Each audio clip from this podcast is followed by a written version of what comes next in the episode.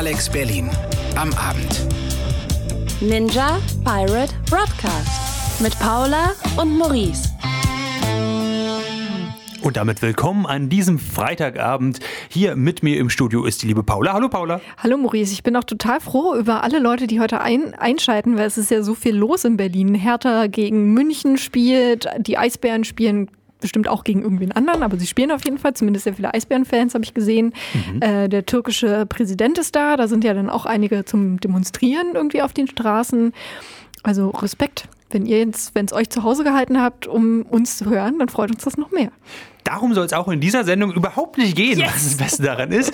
Hier beim äh, Ninja Pirate Broadcast geht es wie in jeder Ausgabe immer um Nerd und Popkultur. Ähm, und was haben wir denn diesmal eigentlich alles mitgebracht, Paula? Äh, ich habe einen Comic mitgebracht von Tiffany Rivière. Der Name verrät es schon. Das ist eine Französin.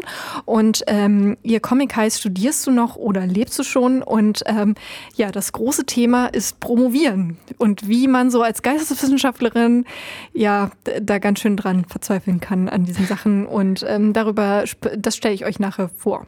Genau. Und wir haben beide gemeinsam Dinge geguckt, also gemeinsam getrennt, also die gleichen Dinge. Genau, wir haben uns, wir haben uns die ersten Folgen ähm, von verschiedenen YouTube Premium äh, Ausgaben angeguckt. YouTube versucht jetzt ja zum wiederholten Male in diesen Streaming ähm, On-Demand äh, Service einzusteigen und eigene Sendungen zu produzieren.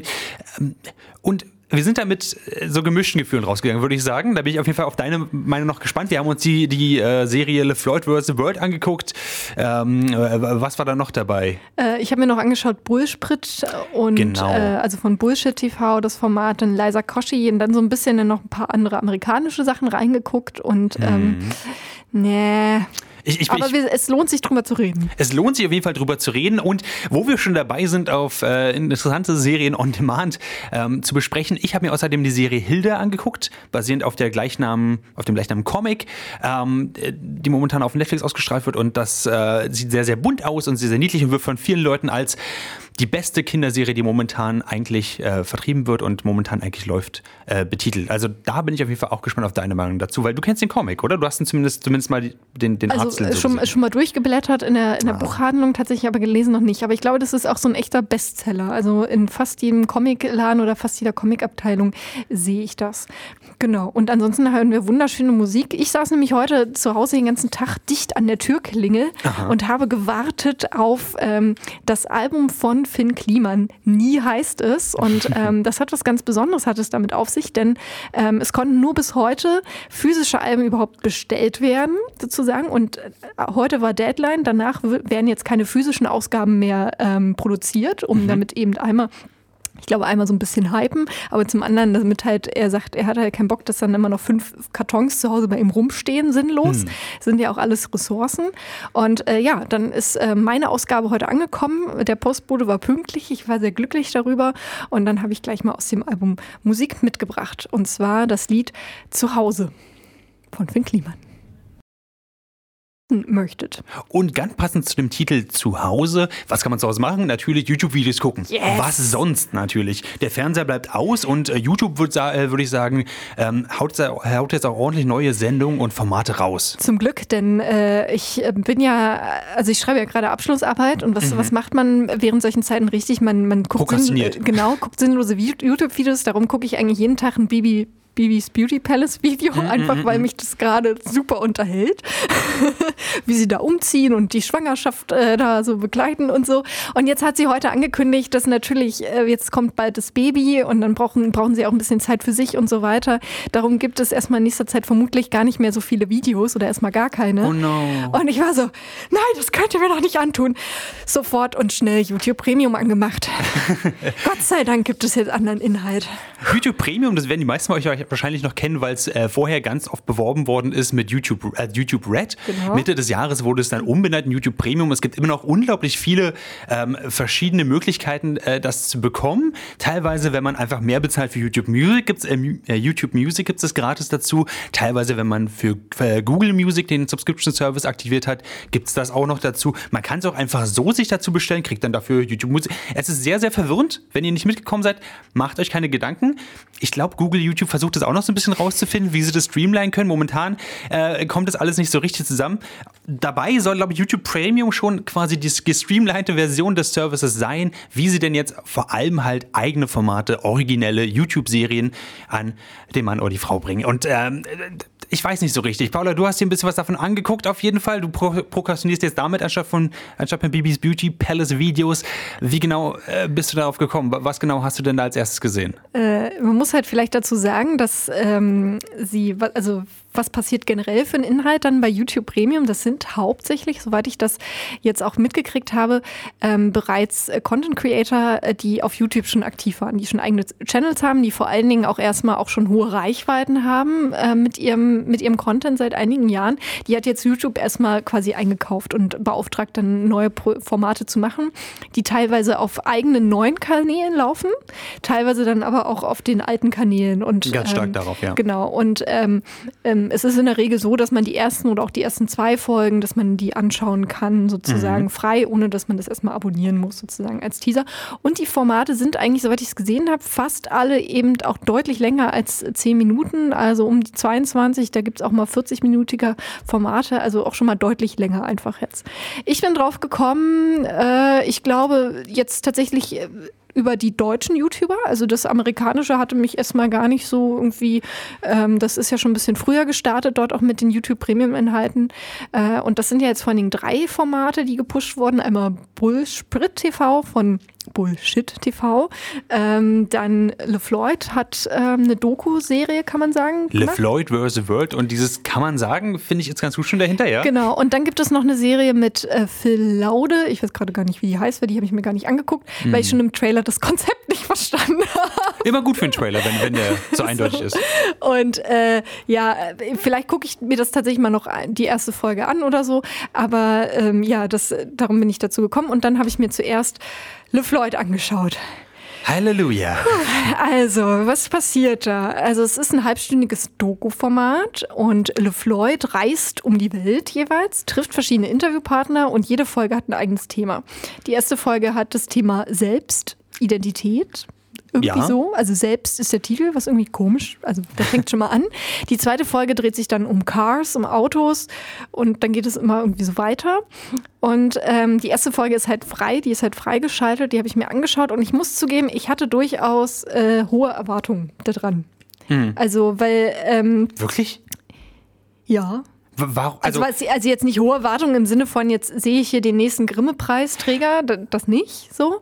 Äh, aber im Sinne von, ich finde ja schon, was ja viele YouTuber auch immer sagen, ah Mensch, äh, wenn ich halt eine Produktionsfirma am Rücken hätte, ein bisschen mehr Geld, um mir eine Crew zu leisten, dann könnte ich ja ganz andere Formate machen. So, wenn ich das nur alles alleine mache, dann ist es auf Dauer schon ganz schön kompliziert. Und man hat es ja auch an Funk gesehen, dem äh, Content-Netzwerk äh, von äh, den Öffentlich-Rechtlichen für die junge, junge Zielgruppe, die ja auch auch viele ähm, bereits aktive YouTuber ähm, ja eingekauft haben, beziehungsweise den Produktionsbudgets geben, die neue Formate oder ihre Formate weiterentwickelt haben, wo man dann durchaus auch deutlich Steigerungen gesehen hat. So in der Qualität, erstmal in der technischen, aber auch in der inhaltlichen Qualität, weil sie auf einmal Redakteure im Hintergrund hatten, eine Redaktion, äh, die ihnen dann eben helfen konnte. Also da würde ich sagen, da gibt es durchaus Positivbeispiele. So. Und darum dachte ich, ach, vielleicht ist, passiert das ja auch so, wenn jetzt YouTube Geld kriegt, mhm. gibt und äh, LeFloid und Konsorten äh, ähm, äh, da Geld kriegen. Und ähm, naja.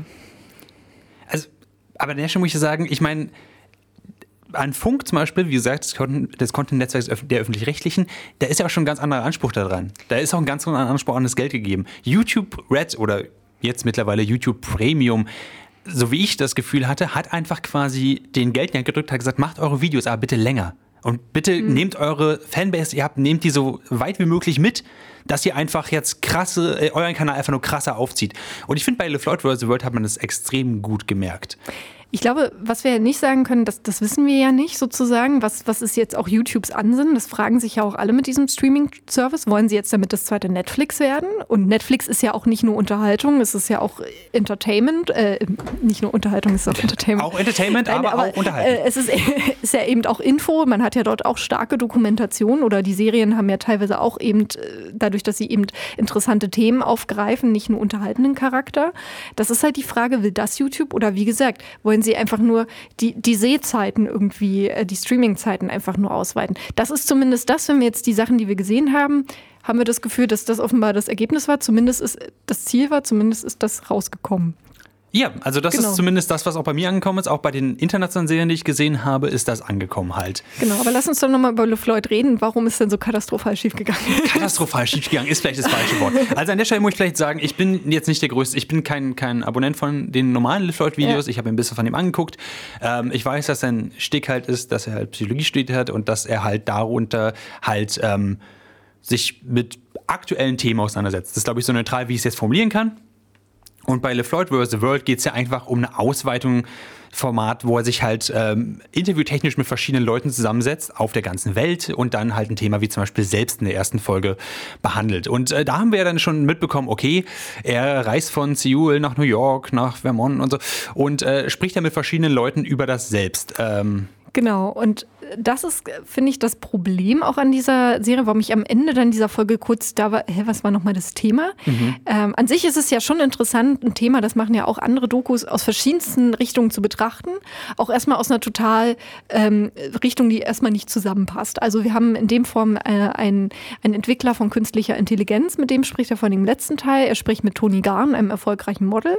Er spricht mit ähm, Schönheitschirurgen und Mädchen, das, äh, die sich halt ihr Gesicht so Instagram-able um äh, den. Instagram-Look permanent macht. Genau, per Schönheitsoperation.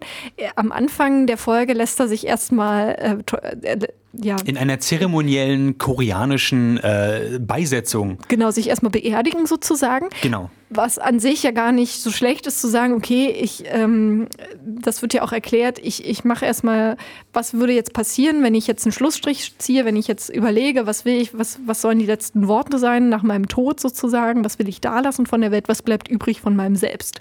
So, und am Schluss ist dann sozusagen die künstliche Intelligenz. Kann man vielleicht das Selbst, die Persönlichkeit in eine künstliche Intelligenz überführen? Das ist so der, der Spannungsbogen. Aber ich finde, diese Teile stehen alle sehr für sich und funktionieren irgendwie nicht zusammen tatsächlich. Beziehungsweise, du hast es vorhin im Vorgespräch auch so schön gesagt, oft steht LeFloid irgendwie auch nur wundernd daneben und macht komische Gesichter. Beste, beste Reaktion war einfach, wo er mit, ähm, ähm, mit der Koreanerin spricht, die sich umoperieren lässt. Sie erzählt dann was in den Spiegel und er steht im Hintergrund und nickt einfach. Und du weißt einfach, sie redet gerade auf Koreanisch. Es ist unmöglich, dass er das verstehen kann. Und er, er, er nickt einfach wissend. Und das passiert ganz, ganz oft in dieser Serie. Und ganz oft hat man halt dieses, viele kennen Lev Floyd vielleicht noch von dem Interview, das er mit der Kanzlerin geführt hat, wo, wo man gedacht hat, hey, vielleicht hätte er sich besser vorbereiten können. Und dieses Gefühl habe ich so oft gehabt in, in dieser ersten Folge von Le Floyd vs. The World. Also man hat dieses YouTube-Money gesehen, einfach in so vielen schönen Establishment-Shots und Drohnen-Shots und also es, es sah aus wie ein schön produziertes Casey Neistat-Video. Casey Neistat, der erfolgreichste Vlogger von, von YouTube, hat diese Ästhetik komplett übernommen, sich die komplett angeeignet, sehr viele schöne Locations gehabt, aber die Interviews selbst waren, fand ich, unglaublich, unglaublich flach. Bestes Beispiel, er hat mit dem ähm, Model darüber geredet, ähm, wie es denn, wie denn ist, äh, wenn man später im Altwerden noch modelt. Er hat, glaube ich, gesagt, ja, du kannst ja im, im Kopf noch jung bleiben, aber irgendwann, ich meine, dann kannst du ja nicht mehr modeln, wenn du älter wirst. Und sie so, wieso kann ich mit 80 nicht mehr modeln? Ich habe Freunde, die das, die das machen. Und so, oh krass, das wusste ich jetzt ja nicht. Ja, also Und, das ist halt ja. irgendwie an sich, finde ich natürlich das nicht schlecht, dass er als, als Reporterfigur in dem Moment, das, ähm, das kann ja auch eine Strategie sein. Erstmal der, der Naive ist, der Fragende, Absolut. sich auch Wundernde und auch erstmal die blödesten Fragen stellt. Weil manchmal kommt da dann auf einmal nochmal interessante Antworten, auch nochmal ein interessanter Erkenntnisgewinn. Das merke ich auch selber als Interviewerin. Man muss auch mal Fragen stellen, wo man denkt, man kennt die Antwort schon. Ne? Aber wie du sagst, es fehlte halt die Tiefe. Oder ähm, wo er dann eben sehr in seiner weißen, er ist halt, ähm, er ist ein relativ wohlhabender, junger weißer Mann Ja. aus Deutschland. So. Das ist ja erstmal nicht verkehrt. So, ne? Aber er bleibt halt sehr in dieser Position verhaften auch, und, und fährt dann einfach, ja, fliegt zwar um die Welt, aber ähm, man fragt sich so, okay, du gehst aber nicht so richtig in die Tiefe rein, ne? Oder hast dich nicht, wie gesagt, das mit dem Modelbeispiel dann. er- er muss sich dem halt bewusst werden. Du hast absolut recht. Natürlich kann man, kann man einfach sich so in diese Situation reinbringen, gerade Interviewsituationen, in denen man einfach möglichst viele, auch offensichtliche Fragen einfach rauskitzelt oder offensichtliche Antworten auch ra- rauskitzelt. Aber ich habe bei ihm einfach so oft das Gefühl, er hat sich einfach nicht vorbereitet aufs Interview. Also auf, bei ganz vielen Sachen hatte ich einfach äh, als Zuschauer diesen Eindruck. Und bei jemandem, der diesen Ruf sowieso schon so ein bisschen weg hat in der Öffentlichkeit, dass sich auf Interviews nicht richtig vorbereitet oder nicht ausreichend, finde ich, ist es kein, kein, gute, kein gutes Gesicht, was man zeigen kann. Und ich habe am Ende dieser, dieser Folge eben auch nicht gedacht, oh, jetzt habe ich aber was Krasses gelernt. Ich habe nur gedacht, oh, ich habe schöne Bilder gesehen und es hat 20 Minuten meiner Zeit gekillt. Was essentiell YouTube in a nutshell ist. Ja. Und es hat sich nicht angefühlt wie halt wie, wie eine wirkliche Doku oder wirklich eine wirkliche Sendung, nicht eine wirkliche Fernsehsendung, sondern einfach so, hey, es waren irgendwie vier YouTube-Videos hintereinander mit LeFloid, wäre ich sein Fan, würde ich, glaube ich, das total geil finden, was die Comments auch ungefähr so bestätigt mhm. haben. Aber gleichzeitig denke ich mir so, das hätte jetzt auch so bei Pro7 laufen können von mir aus. Hätte ich, glaube ich, keinen großen Unterschied gemerkt und ich hätte am Ende auch gesagt, muss ich auch nicht weiter gucken. Und selbst da wäre das. Übrigens, Arbeit ist ja LeFloid auch äh, Teil von Studio 71. Ähm, das mhm. ist ein Ableger von Pro7 tatsächlich, die sehr viele YouTuber mittlerweile in ihrem Netzwerk auch haben und die auch diese Doku mit, mitproduziert haben. Ähm, und ja, weshalb ich halt enttäuscht bin, natürlich, äh, wie gesagt, dass Leute auch in ihrem Style bleiben und so alles gut, weil ich dachte halt, genau in dem Moment, ähm, wo sie halt auf einmal, man weiß ja nicht, was haben sie nun wirklich, was, was kriegen sie von YouTube, ne? Was ist ja. nun wirklich diese dieses Budget, weiß es und was sind vor allen Dingen die Ansprüche auch von YouTube. Ähm, aber ich hätte mir wirklich gewünscht, dass sie nochmal tatsächlich einen Redakteur, eine Redakteurin inhaltlich, die halt die Ahnung haben von Dokufilmen, wie man eben einen, einen Erzählbogen macht, wie man eine Spannung, eine Storytelling. Und dann wäre es eben geil gewesen, weil das gibt es ja massenhaft äh, in Deutschland auf der Welt und man sieht es ja eben an den öffentlich-rechtlichen, aber auch äh, durchaus auch in den privaten, wo ja auch gute in, in Infotainment-Formate laufen. Ne? Ähm, oder ja, äh, oder auch auf Netflix, wo es ja durchaus gute Dokumentationen gibt sozusagen. Und da dachte ich so, ah, da hättet ihr noch Geld rein investieren können und dann wäre es geiler gewesen. Dann hättest du äh, LeFloid als, als Figur, der eine, eine, Zielgruppe abholt, da wo sie ist sozusagen, ihre Sprache spricht, ihre Ästhetik eben zeigt, aber eben auch wirklich einen Erkenntnisgewinn hat. Und das war irgendwie, darum sage ich, das fand ich eben enttäuschend, weil ich dachte, da würde noch mehr gehen, weil er ist ja eigentlich ein intelligenter Mensch. Also so schätze ich ihn ein, was ich sehe von ihm so. Ne? Ich glaube, jeder, der seine Zielgruppe so genau kennt und so genau jetzt auch, sage ich überhaupt nicht negativ, auch manipulieren kann oder denen genau das geben kann, was sie möchten, kann nicht komplett doof sein. Also da gebe ich dir absolut recht. Ähm, für mich ist aber so, ich glaube, er hat diesen Anspruch gar nicht weiterzugehen. Er möchte sie so gut wie möglich abholen und nicht weiterschubsen, weil da, wo sie sind, sind sie perfekt für ihn. Da, wo sie sind, gucken sie halt 20 Minuten LeFloid-Formate an. Und ich denke, das ist für, für ihn einfach als alten YouTuber einfach perfekt. Und das sieht man, finde ich, auch ganz krass äh, im Trailer zur zweiten Ausgabe. Ich meine, erste Folge von Le Floyd vs. World äh, auf YouTube Premium ist natürlich das Selbst. Was ist digitale Selbst? Verlieren wir uns irgendwo? Zweite Folge ist Autos. So, da merkt man schon so, okay, es geht vielleicht, um Leute abzuholen, mitzunehmen, dass sie YouTube Premium kaufen und dann halt die zweite Folge gucken, geht schon in eine ganz andere Richtung. Und wenn man sich dann zum Beispiel den Spannungsbogen aus dem Trailer rausnimmt, dann hört sich das ungefähr so hier an. We all know these gas guzzlers are bad for the planet, so why can't we just walk away? To find out, I'm gonna hit the track with a race car driver and talk to a man with some of the most amazing rides in the world. Es ist halt nur so plakativ gegeneinander gestellt. Ja, das ist halt, ähm, wie gesagt, wir, wir kennen seine Motive nicht. Ich bin halt, das muss man vielleicht auch dazu sagen, ich persönlich ähm, glaube sehr fest daran, hm. dass äh, man immer das Beste aus den eigenen Möglichkeiten herausholen sollte und sich natürlich auch weiterentwickeln sollte. Und ich glaube schon daran, auch, dass man durchaus auch Leuten Qualität verkaufen kann, sozusagen, und auch, auch zeigen kann, dass, dass das beweisen ja auch Dinge, dass es eben auch bei Netflix Dokus gibt. Ich bleibe irgendwie heute dabei, dabei hängen. Ne? Ähm, oder dass die Leute auch trotzdem noch anspruchsvolle Bücher lesen sozusagen.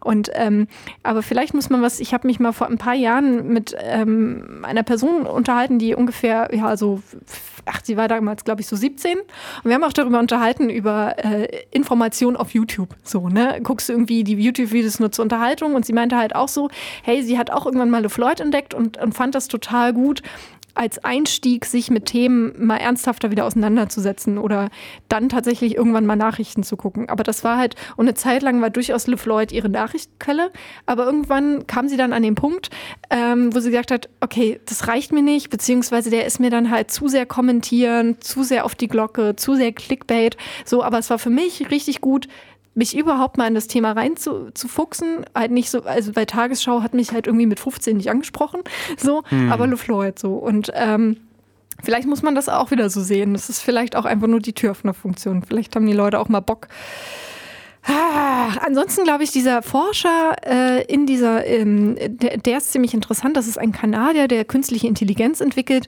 Und das fand ich auch ganz spannend, ähm, sich diesen Menschen mal anzugucken oder zumindest die, die, diese Interviewparts, besonders nochmal die Outtakes am Ende der Doku, weil der hat ein paar spannende ähm, Sachen zu dem Thema gesagt. Der hat dann beispielsweise, ist ja auch auf Ethik von künstlicher Intelligenz reingegangen. Das war für mich so ein kleiner Erkenntnisgewinn. Ah, okay, das wäre eine Person, die sich nochmal lohnt zu googeln. Wie du sagst, aber auch genau das wäre ein spannendes Thema gewesen, war es aber leider nicht in äh, LeFloid vs. The World. Und das hat für mich YouTube Premium und generell dieses Format auch absolut, absolut beschrieben. Du kannst sagen, ja, vielleicht will er einfach die Türöffnerfunktion haben, vielleicht möchte er einfach auch ähm, einfach nur die Leute abholen, dann können sie selber weiterbilden meiner Meinung nach kann man mit 24 Minuten Sendezeit in Anführungszeichen ähm, durchaus mehr machen. Und ich glaube aber, er hat absolut nicht den Anspruch daran. Er, hat, er, er möchte das, so wie ich das sehe, nicht. Und in der Zeit, in der ich LeFloid kenne, das ist schon ein paar Jahre, da ich auch seine Formate hin und wieder mal äh, gucke und dann danach sage, hm, wahrscheinlich nicht für mich, was vollkommen okay ist natürlich, ähm, bin ich absolut der Meinung, dass er sich nicht weiterentwickeln möchte wir, wir, wir, wissen ja gar nicht, ob er sich nicht weiterentwickeln möchte, ob er sich aber vielleicht in weiteren entwickeln möchte, es einfach nur, nur nicht geklappt hat. das ist halt auch eine Möglichkeit. Vielleicht genau. die Decke erreicht. Wir, wir hören jetzt, äh, wenn ich das richtig sehe, Rocky Raccoon. Genau. Und danach äh, sprechen wir nochmal über die, die Fiction. Hat uns die Fiction vielleicht animiert, demnächst YouTube Premium zu äh, abonnieren? Spannend. Und Paula, wir reden weiter über YouTube Premium, richtig? Richtig. Und äh, wir haben eben über Non-Fiction geredet. Da haben uns LeFloid, äh, hat uns leider nicht überzeugt. Hat das Versus World, da hat die World gewonnen. LeFloid, kein Foto heute für dich. ähm, dann gibt es aber auch noch jede Menge Fiction-Serien. Also im Deutschen zum Beispiel Bullsprit. Ähm, das ist eine Serie, die Bullshit TV ähm, ja. produzieren und, und auch darstellen. Start, genau, das genau. Sind, äh, sind genau. Äh, dann, was wir noch ein bisschen reingeguckt haben in amerikanische Sachen, äh, Foursome, das ist eher so eine Teenie-Serie, wo unter anderem Logan Paul, habe ich mir seinen Namen, ja, das ja, ist ja, dieser krasse genau. Typ, ne? ähm, mitspielt. Da kommt, oh Gott, ich bin halt mehr schon so Ende 20, ne? Ich habe außerdem ähm, äh, Mad Game Lab geguckt, die erste Folge davon. Oh, das sagt mir gar nichts. Äh, äh kommen wir später ja. nochmal zu. Okay. Äh, dann ein bisschen äh, Sideswipes, das versucht so ein bisschen so diese Sex in the City Sache zu sein. Ja, ja, ja. ja. So. Und ähm, Liza on Demand mit Liza Koshi. Das habe ich gar nicht gesehen. Aber da meintest du vielleicht, das, könnte, das hätte dich überzeugen können, vielleicht. Genau, aber da kommen wir am Schluss zu. Wir okay. fangen erstmal mit, mit den anderen Sachen mit an. Mit Bullsprit? Bullsprit. So, ganz kurz, ich äh, fasse kurz den Inhalt zusammen. Hau raus, Paula. An sich so eine Sta Standard-Comedy-Serien-Thematik. Äh, drei Boys äh, erben eine Tankstelle. Ähm, ihr Auftrag ist aber, sie können die nur behalten, sozusagen, äh, wenn sie im ersten Monat Gewinn abwerfen. Ähm, tatsächlich, dann fangen sie also motiviert an. Es gibt aber so eine böse Gegenspielerin von Andrea Sawatzki und sie haben natürlich überhaupt keine Ahnung von Autos oder von Tankstellen oder von Warenbestellungen im, überhaupt erst eigentlich Ahnung von nix. Genau, so. denn eigentlich ähm, einer von denen will eigentlich Rapper werden, einer von denen will mit seiner Dungeon and Dragons Kampagne reich werden und ich glaube, einer will professioneller Basketballer werden. Ja, irgendwie so. Aber sie haben halt für nichts eigentlich wirklich ein Talent.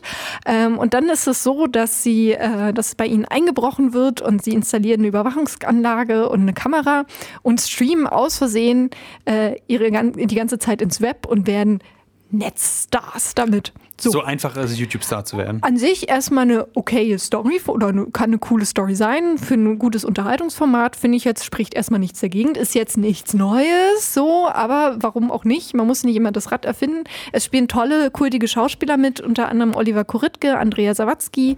Und äh, da finde ich, da sind wir auch schon bei den guten Seiten, wie ich finde, der Serie, weil wenn, ich sag mal, echte ausgebildete Schauspieler in den Szenen sind, das merkt man dann schon deutlich, dass die Qualität steigt. Unglaublich deutlich. Und dann und man aber auch merkt, dass ähm, die Jungs vom Bullshit TV dann durchaus auch auch in diesen Szenen auch mithalten können, mhm. so, also dann darauf reagieren können. Wenn sie allerdings alleine sind in den Szenen, puh. Ja, das ist, äh, fühlt sich dann halt an wie so ein, wie so ein Amateur-Sketch. Was aber auch, wo ich auch ganz ehrlich sagen muss, ich habe halt auch die erste Folge davon gesehen, von, äh, von Bullsprit, und dachte mir so, okay, die Story ist total Klischee, die Typen sind Äh. irgendwie Klischee, aber wäre ich ein Fan von den Jungs von, Ja. von Bullshit TV, glaube ich, dass mich das, dass mich das total glücklich machen würde. Und Also ich mag auch, vielleicht um da kurz reinzugrätschen, ich mag schon auch ihre Charaktere, die sie, die sie dort haben und die sie verkörpern, durchaus so. Und äh, auch, ich finde, man muss es ja leider auch im Jahr 2018 betonen, dass der eine Hauptdarsteller eben ähm, People of Color ist, dass er eben nicht der typisch deutsche weiße Junge ist, sozusagen, sondern dass da mit multikulturellen Hintergründen, dass die thematisiert werden. Das muss man ja leider immer noch thematisieren. Da ist erstmal Pluspunkt. Geil. So. schon mal nicht schlecht. Und Friedrich Lichtenstein spielt den Onkel. Das ist der Typ, das ist aus Ja. der Edeka-Werbung. Alle. Geil und so. Auch schön. Also insgesamt würde ich hier genau das gleiche sagen, was wir auch schon über ähm, LeFleur vs. Word gesagt haben. Das Gefühl, was ich bekomme, ist, YouTube hat dir eine Menge Geld in die Hand gedrückt und gesagt, ey, pass auf, das, was ihr macht, womit ihr eure Fans glücklich macht, macht mal mehr davon. Und genau dieses Gefühl habe ich hier. Und wäre ich ein Fan davon? Glaube ich, würde, ich mir das, würde mir das gefallen. Das bestätigen mir auch die Kommentare und so. Viele sagen, sie sind nicht bereit, Geld dafür auszugeben mit YouTube Premium. Äh, kleiner Knick in der Rechnung. Google, schade. Ähm, ansonsten sehe ich aber absolut, in welche Richtung sie damit gehen. Und ähm, ja, auch wenn es nichts für mich ist, schön, dass sie es versuchen. Und es wäre ja auch schön natürlich, wenn es auch mal wieder mehr deutsche Serien gäbe tatsächlich. Ne? Das ist ja so ein bisschen eingeschlafen. RTL hat jetzt in den letzten Jahren, glaube ich, mal wieder was probiert, aber so ein, so ein neues Mein Leben und ich oder so, es fehlt ja schon sehr, sehr lange am Horizont. Und das kommt leider damit auch nicht um die Ecke. Das ist genau das, was ich mir auch so gedacht habe. Ich meine, hey, YouTube, ihr habt YouTube-Money, versucht doch mal was Neues. Also, gerade die Tankstellengeschichte ist jetzt nicht unbedingt was, wo ich sage, oh, Halleluja, da sind sie aber sehr high, high Concept gegangen. Da muss man sich ja so nebenbei alles mitschreiben, um mitzubekommen, wie krass die ganzen Charaktere angelegt sind und wie die Story sich Es sind, verhält. die Szenen sind teilweise auch sehr, sehr lang. Also die ziehen sich teilweise ätzend lange und auch am Anfang, wo es darum geht, ob sie nun alle mitmachen, Ja. wie oft sie sich sagen, krass, du bist jetzt wirklich dabei, dachte ich so, ey, das Ding, das hätte man auch in, der ersten, in den ersten zwei Minuten erzählen können, diese Geschichte und abgehaken können in Wie- anderen wie- Sachen. Also im Fernsehen, ich sage jetzt mal, im guten alten Fernsehen hätte man da schon längst umgeschaltet. Ja, aber genau, das ist, das ist kein gutes als Fernsehen. Die, äh, die Maßnahme hier ist einfach, die Leute so lange bei der Stange zu halten, indem man einfach ihnen ihre Idole so lange wie möglich zeigt. Am besten ohne Schnitte, weil Schnitte heißen ja, man muss aufpassen, was gerade passiert. Ja, also es ist tatsächlich ein bisschen schade, dass auch wie bei LeFloid, es fehlt halt irgendwie so eine, so eine gute Storyline, die das gut, der rote Faden, der wirklich gut zusammenhält und das Ganze zu einem knackigen Erlebnis hat. Darum komme ich jetzt zu einem positiven Beispiel. Hau raus. Liza Koschi. Okay. Liza on Demand. Ich bin großer Fan von Liza Koschi. Die macht auch viel, also sie macht hauptsächlich Blödelkram auf YouTube und im Internet ist bekannt geworden durch die Videoplattform Vine, wo sie halt irgendwie kleine Quatschvideos gemacht Nicht hat. YouTube, oh Gott. Oh my God. Genau. Und sie macht halt, ja, so Blödsinnsvideo, dass sie in den Dollar Store geht und äh, ja, dann da irgendwie rumalbert und so. Das ist halt irgendwie, sie ist sympathisch, sie macht auch, sie macht YouTube-Parodien irgendwie. Ähm, und ich finde, sie macht das auch immer mit, äh, es ist mein Humor und ich mag sie und ich kann sie ernst nehmen, weil es ist auch nicht wirklich, also es ist kein unter der Gürtellinie und kein, äh, ich lege mich in die Badewanne mit lauter Hähnchenschenkeln Videos so. Also es ist schon, es ist blöder Humor, aber es tut nicht weh, sage ich mal. Okay. So. Und ähm, sie hat eben auch eine YouTube-Premium-Serie bekommen, Liza on Demand. Es sind auch so 20-Minuten-Folgen. Und ich war wirklich, ich habe die ersten zwei Folgen gesehen und ich dachte so, yes, genau das, was ich ähm, mir jetzt davon erhofft habe oder was mich motivieren würde, beispielsweise jetzt YouTube Premium zu abonnieren. Zusätzlich zu Netflix oder dem öffentlich-rechtlichen Programm, was ich natürlich auch im Abonnement habe. Ähm, und weil zum einen ist es äh, mal eine neue Story, also neue Themen, das fand ich mal cool.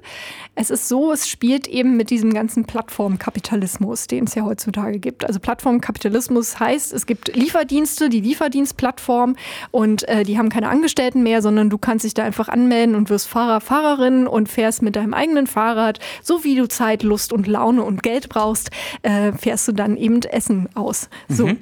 Ähm, und damit spielt sie. Sie ist eben dort angemeldet auf so einer Plattform, ja, wo man im Prinzip so ein Mädchen für alles sich buchen kann, Assistenten für den Tag buchen Ja. kann. Ne?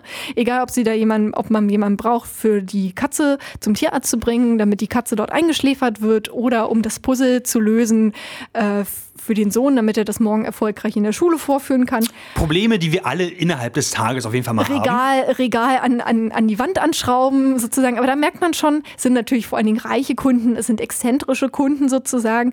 Und sie hat eigentlich, also irgendwie hat sie auch so ein Talent für nichts, aber irgendwie dann doch wieder für alles. Und ähm, ich finde, ihr, sie auch so Respekt. Sie hat, liefert da auch eine gute schauspielerische Leistung ab, finde ich. So, mhm. ne? Es trägt wirklich über die Zeit. Auch der, der Erzählverlauf. Und es sind eben kuriose Situationen. Wie gesagt, sie soll da halt die Katze zum Tierarzt bringen, weil der Besitzer sie nicht selber hinbringen kann, weil er angeblich so traurig ist und das nicht schafft. Spoiler, es ist gar nicht der Besitzer der Katze. Oh no. Oh, aber mittendrin äh, verliert sie noch die Katze und all solche Geschichten. So, so, so eine klassische Comedy, aber wo ich sage, hey, das lohnt sich, das, da habe ich, wurde ich unterhalten. Aber funktioniert das oder ist es nicht einfach abgestanden und irgendwie langweilig? Nee, ich finde, das funktioniert. Funktioniert das, weil du, weil du die Person dahinter magst oder funktioniert das an sich als Sendung einfach? Ich finde beides tatsächlich. Also klar, weil ich die Person, wenn ich die jetzt unlustig fände, dann, dann glaube ich, weiß mhm. ich nicht, ne? dann ist immer die Sache. Aber ich finde, man merkt schon, dass das Drehbuch ähm, gut geschrieben ist, dass die Sachen durchdacht sind. Auch, auch die Schauspieler, die mit ihr spielen zum Beispiel, was auch teilweise YouTuber sind sozusagen, das, das trägt auch. Ne? Und äh, natürlich, es sind oft so klassische Sitcom-Serienthemen, aber es ist eben zum Beispiel diese New Economy nochmal auf einen neuen.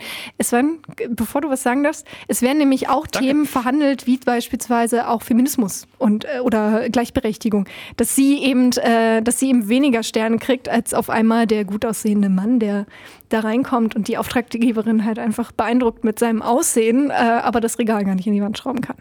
Das wäre zum Beispiel eine Frage gewesen. Machen die denn was Neues? Zum Beispiel bei Bullsprit äh, TV würde ich sagen, war die feministische Message nicht ganz so hoch, wenn man äh, den, den Junggesellenabschied am Anfang äh, gesehen hat. Hashtag Oxygen, Hashtag Hey Mädels.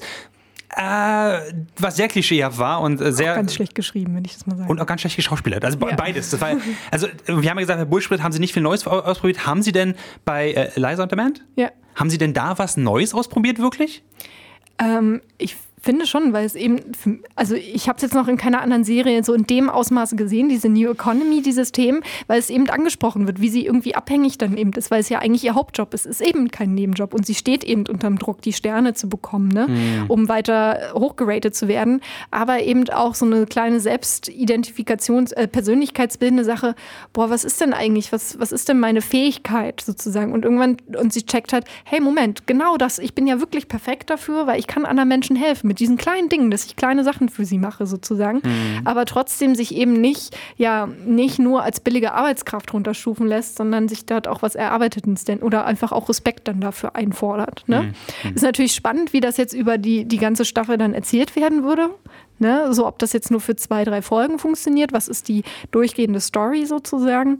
Ähm, aber ich finde, genau da ist eben das passiert und das finde ich ja auch nicht verkehrt zu sagen, hey, ihr habt hier ein Produktionsbudget, ihr habt hier bessere ähm, Autorinnen, als wenn ihr das nur alleine macht ähm, und ihr könnt jetzt den Content, den du eben alleine nicht schaffst hinzumachen, so, weil wenn du gleichzeitig Kamerafrau bist, Schnitt, Drehbuch und alles so, da hat man halt, kommt man irgendwann in seine Grenzen, äh, mhm. sondern hey, jetzt kannst du dich in einer anderen Form ausprobieren. Und da finde ich, da hat es funktioniert sozusagen. Und das wäre cool, wenn das vielleicht auch noch bei mehr Leuten funktionieren würde. Dann könnte ich mir durchaus vorstellen, dass sich dann auch ein YouTube Premium zumindest ein Mitbewerber werden kann zu den anderen Streaming-Anbietern.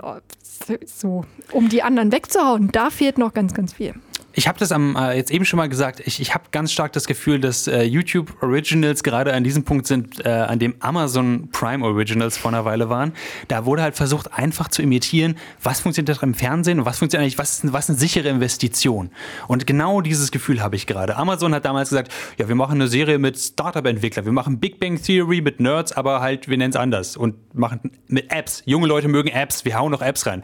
Ist grandios gescheitert und dann haben sie halt so oft ihren Kopf gegen die Wand gehauen, weil sie konnten, weil sie haben halt Amazon Money. Das ist natürlich, die haben, die haben die Möglichkeit, es immer wieder neu zu versuchen.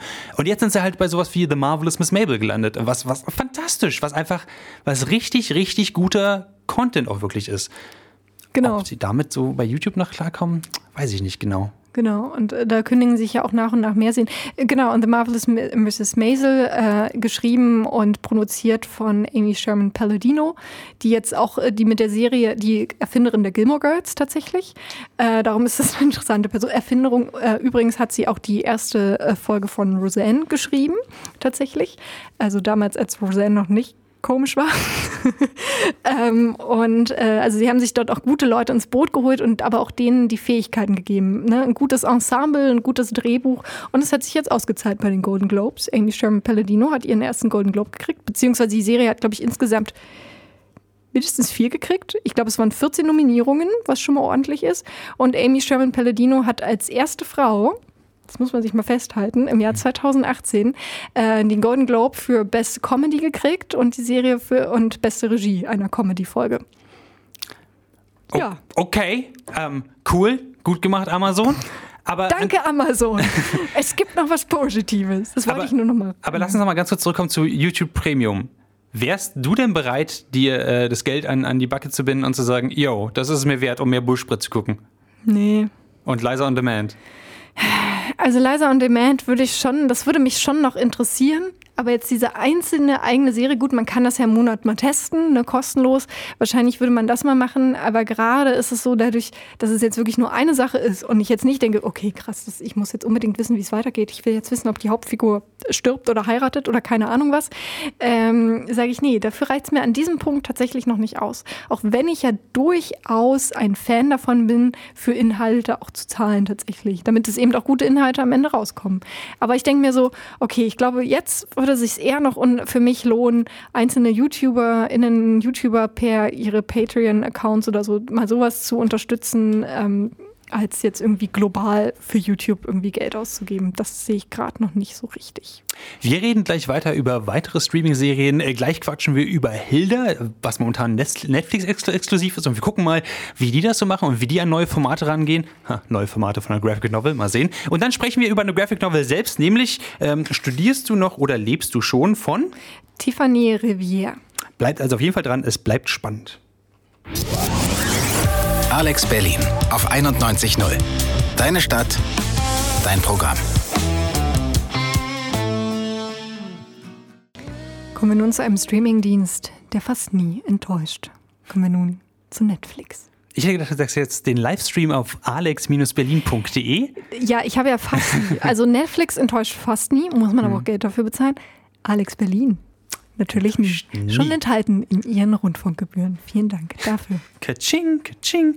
Ähm, reden wir jetzt über die neue Netflix-Serie Hilda. Hilda basiert ähm, auf der gleichnamigen Graphic Novel-Reihe, die ist 2010 erstmals erschienen von äh, Luke Person und ist einfach sehr, sehr hübsch gezeichnet schon mal. Genau, sind so äh, kleine runde äh, Menschen. Hilda hat so einen großen Kopf und eine lustige schwarze Frisur, so ein bisschen so eine Mireille, Mathieu-Frisur, knubbelige Augen, ähm, bunte Farben und läuft so fröhlich durch die Welt. Und das ist so ein, so ein Typ Comic, wo man ganz genau weiß, hey, das spricht die Erwachsenen an und auch die Kinder.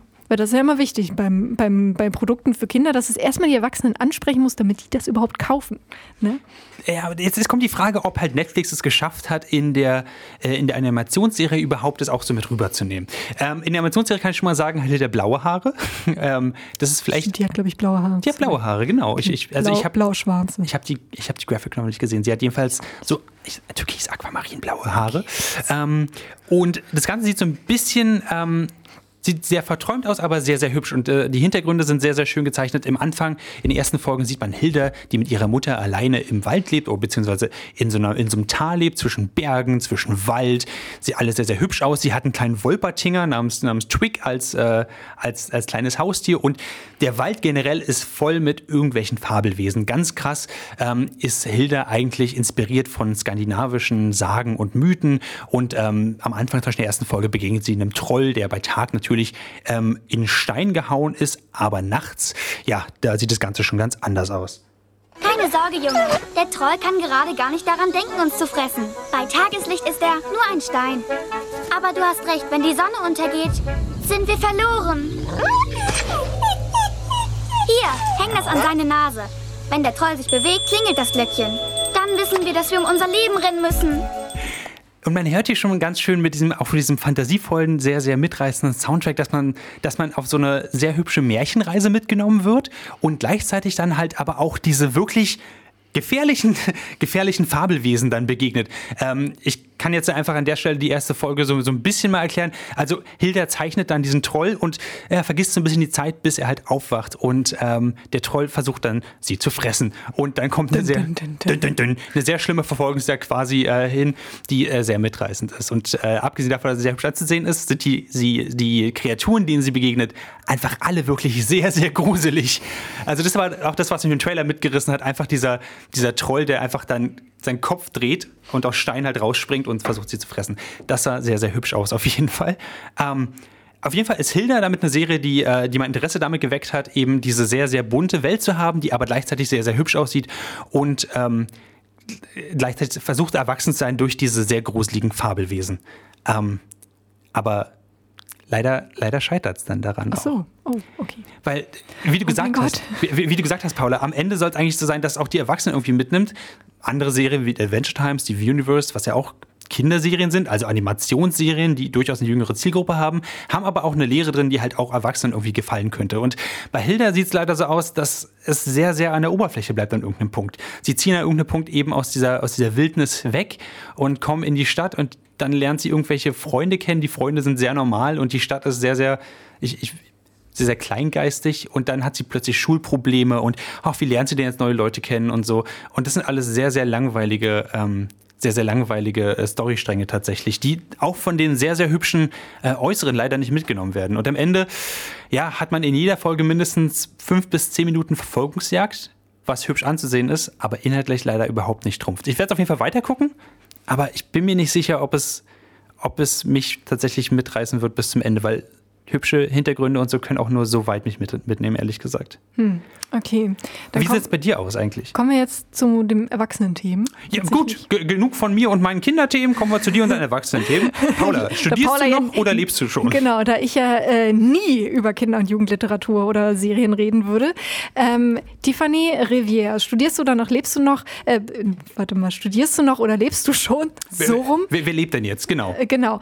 Ähm, Im Original Carnet d'étés. Es geht ums Promovieren. Nein. Dun, dun, dun, dun. Also ähnlich wie bei Hilda. Ähnlich wie bei Hilda, genau. Also wir haben äh, Jeanne Dargan. Jeanne Dargan ist äh, Lehrerin in Frankreich, ist irgendwie super genervt von ihrem Job und hat sich schon vor längerem auf ein Promotionsstipendium beworben. Ähm, wird jetzt abgelehnt für dieses Promotionsstipendium. Dum, dum, dum. Aber der Professor sagt, hey, wenn Sie sich diese Promotion selbst finanzieren können, dann betreue ich gerne Ihre Arbeit. Sie schreibt übrigens über Kafka. Äh, Und sie sagt so, oh ja, mein Job kotzt mich so an, ich mache das jetzt. Und ich kann mir drei Jahre Sabbatical nehmen als Lehrerin, ich ziehe das in drei Jahren durch. Auf dem Punkt in drei Jahren bin ich fertig. Spoiler, sie ist nicht im Punkt in drei Jahren Oh fertig. no. Ähm, und äh, das ist dann eben äh, dieses, ähm, dieses Comic. Ähm, leitet eben über diese ganzen Phasen der Promotion darum, wie es erstmal für sie, äh, ja, diese am Anfang die Geldsorgen oder die ganze Zeit die Geldsorgen, dass sie dann bei der Uni einen Job hat, ähm, da eine Vorlesung hält und am Ende wird ihr nach dem Semester gesagt, nö, sie kriegen jetzt gar kein Geld. Ach wie, sie haben gar keine andere Stelle? Nee, das wäre ja nur eine Zusatzstelle zu der anderen gewesen und wenn sie diese Stelle gar nicht haben, dann bekommen sie gar kein Geld für uns. Ach, sie haben jetzt ein Semester umsonst für uns gearbeitet? Hm, sorry. Also, soweit ich mitkommen kann, sie bekommen kein Geld und das ist schlecht. Genau, zum Beispiel. Yes! Genau. Und dann natürlich, der Hauptteil ist dann aber auch, wie gesagt, dieses Promovieren, sich dieser riesigen, riesigen Aufgabe zu widmen, sich selber strukturieren, sich auf den Hintern zu setzen, dann die Kommunikation mit dem Professor, der 30 Arbeiten gleichzeitig betreut äh, und eigentlich auch nur um die andere Professorin am Institut äh, zu übertrumpfen, wer macht die meisten äh, Arbeiten, wer betreut die meisten Arbeiten. Und man merkt es schon, es ist mit sehr, sehr viel Humor erzählt und ähm, gleichzeitig aber auch mit einer Ernsthaftigkeit. Ich finde, es kommt total rüber, dieses Verzweifeln. Dieses, wie sie da sitzt und die Krise kriegt, wie kriege ich das hin? Aber sie will das unbedingt schaffen. Ne? Der Druck Ja. von der Familie, von, von ihrem Freund, von ihrer Umwelt. Ähm, und das ist mit sehr eindrucksvollen Bildern auch gemacht. Es ist eher so ein ja, skizzenhafter Stil, würde ich sagen. Es ist auch ein bisschen koloriert, aber eher in gedeckteren Farben. Ähm, aber es gibt dann eben, es ist auch eher so die klassische Panelstruktur. Aber es wird immer wieder aufgebrochen. Zum Beispiel, als es dann darum geht, ähm, dass sie einen Vortrag, einen wissenschaftlichen halten soll, ähm, äh, wird dann nicht gezeigt, wie sie einfach nur diesen Vortrag hält und da referiert und Panik hat und grün im Gesicht ist, sondern es wird dann symbolisiert, wie sie in ein Schwimmbecken geschubst wird und dann äh, gegens Ertrinken kämpft und aber es irgendwie am Ende doch schafft und am Ende dann den Siegerpokal kriegt sozusagen. Also damit wird sehr deutlich dieses trockene Thema der Wissenschaft irgendwie gezeigt oder auch generell so eine Promotion, so eine Doktorarbeit ist ja riesig, ne? Und dann hat sie irgendwie zwei Jahre, drei Jahre recherchiert hat irgendwie 3000 Sachen gelesen. Und ähm, dann die Frage, wie baut sie jetzt den Text? Und dann wird das anhand eines Gebäudes symbolisiert, wie sie hier den Turm macht und da den Turm umschichtet und so und von links nach rechts irgendwie. Und ich finde, ähm, dieses Buch ist perfekt für Leute, die gerade selber Abschlussarbeiten schreiben. Mensch, Paula, dann passt es ja absolut für dich. Genau. Beziehungsweise vielleicht auch Leuten dieses Thema nahezubringen, die das selber noch nie durchgemacht haben, in so einem Maße, wie man daran verzweifeln kann, wenn man sich selber disziplinieren muss. Ähm, für mich ist es dann wieder so Motivationsschub, okay, Moment, ich schaffe das auch, ich kriege das hin sozusagen. Mhm. Was, warum nölt die denn da so ewig rum? Es macht einen auch ein bisschen wahnsinnig. Und dass man vielleicht auch sagen muss, die Fanny äh, Rivière hat halt selber promoviert. Und das war auch der Anlass für sie, diesen Comic zu machen. Ähm, und sie hat während ihrer Promotion, die auch ewig dauert, die sie übrigens nicht abgeschlossen hat, weil sie dann angefangen hat, diesen Comic zu machen. Die ultimative Prokrastination. Genau.